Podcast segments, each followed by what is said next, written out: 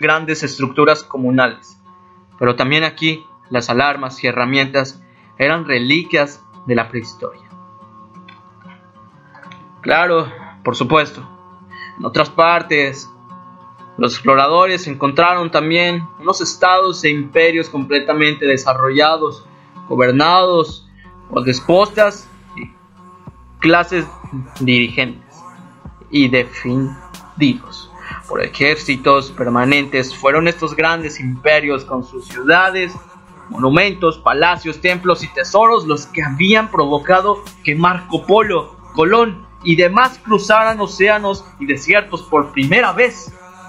Estaba en China, el mayor, mayor imperio del mundo, un reino enorme y sofisticado cuyos dirigentes despreciaban a los bárbaros de piel sonrosada. Hoy hablaré sobre el cambio social. Voy a empezar por cambio social es difícil de definir, porque en cierto sentido todo está cambiando continuamente. Cada día es nuevo, cada momento es nuevo instante en el tiempo. El filósofo griego Heráclito señaló que una persona no podía bañarse dos veces en el mismo río. La segunda vez el río es diferente, ya que el agua fluye y la persona también ha cambiado de una forma sutil. Aunque hasta cierto punto esta observación sea correcta, lo que queremos decir normalmente es que se trata del mismo río y que es la misma persona la que entra en él en dos ocasiones diferentes. Hay suficiente continuidad en la configuración o forma del río, y en la constitución física y la personalidad de la persona que se moja como para que podamos decir que ambos son el mismo. A pesar de los cambios que tiene, tienen el lugar, echa esta salvedad. ¿Cómo explican? Algunas personas mediante están cambiando de forma del pensar, del hacer, del interactuar o de vestirse. Estamos entrando en las influencias también sobre el cambio social. En los últimos dos siglos ha habido teóricos que han intentado desarrollar una teoría general que explicará la naturaleza del cambio social.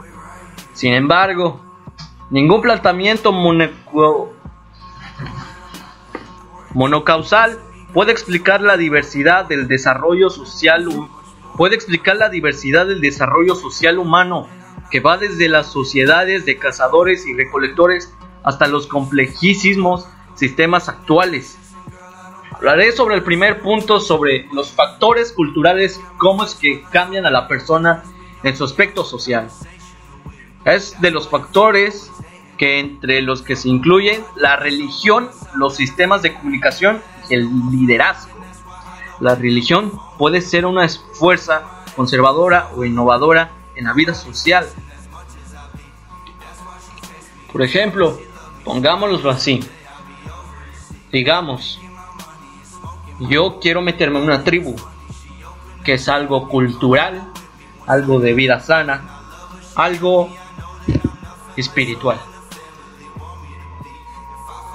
Por mi parte, me gusta la religión Rastafari. Pero no puedo meterme tanto porque es un tema delicado. Y si me llego a meter, toda mi influencia a mi alrededor, todo mi ámbito social, ya sea mis amigos, familia, tradiciones, cambiará drásticamente. De pasar a comer carne, me convertiría ser vegano. Aunque no solo vamos a hablar sobre las religiones, lo cultural también se puede basar en el arte, en ese arte que todos están haciendo, como si, si estuviéramos pintando algo, dibujando algo, plasmando algo, cantando, hacer música, hacer algún deporte, eso es algo cultural que te forma en un grupo y es así como cambia tu aspecto social y cómo es que te ves. Mediante eso, tú vas agarrando influencia de ellos y así es como vas a pensar en ese ámbito. o en ese ambiente, mejor dicho. También lo que importa en, los, en el tema social es el medio físico. Algunas personas se apartan de otras por el simple hecho de no verse bien. Con simple hecho de saber que están feas o que las personas se dicen así. Y es por eso que se forma ese aspecto social donde las personas forman grupos donde el que es más popular es el más guapo o guapa. Y así es como se forman esos dos bandos, entre los no populares y los populares. Ahí entra mucho el ámbito social y se llega a tener problemas en tu entorno y también en ti mismo, ya sean tus sentimientos, porque te puedes herir, aunque no te lo digan las cosas así de frente o no van para ti, te puedes sentir excluido de todo por solo el simple hecho del físico. De igual manera, en el ámbito del físico está del cómo vestirse, el cómo verse. Mediante unas personas como se vistan de estilo rockeras, hipster, eh, vagas, este, retro, todo ese ámbito es como entra su influencia social.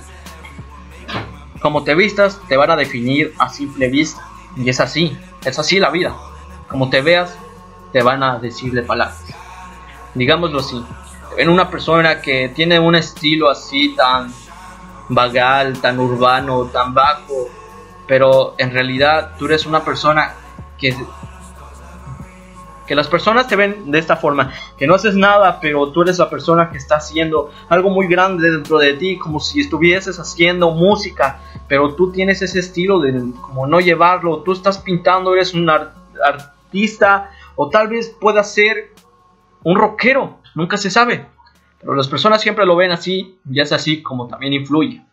También voy a tocar el tema de las influencias económicas. Dentro de las distintas influencias económicas, el impacto del capitalismo industrial es la que ha tenido mayor alcance. Consideremos la actual evolución de la tecnología de la información.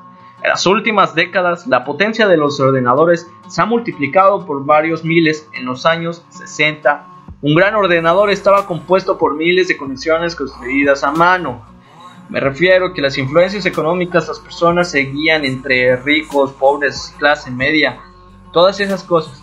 Y es así como influye en el ámbito social.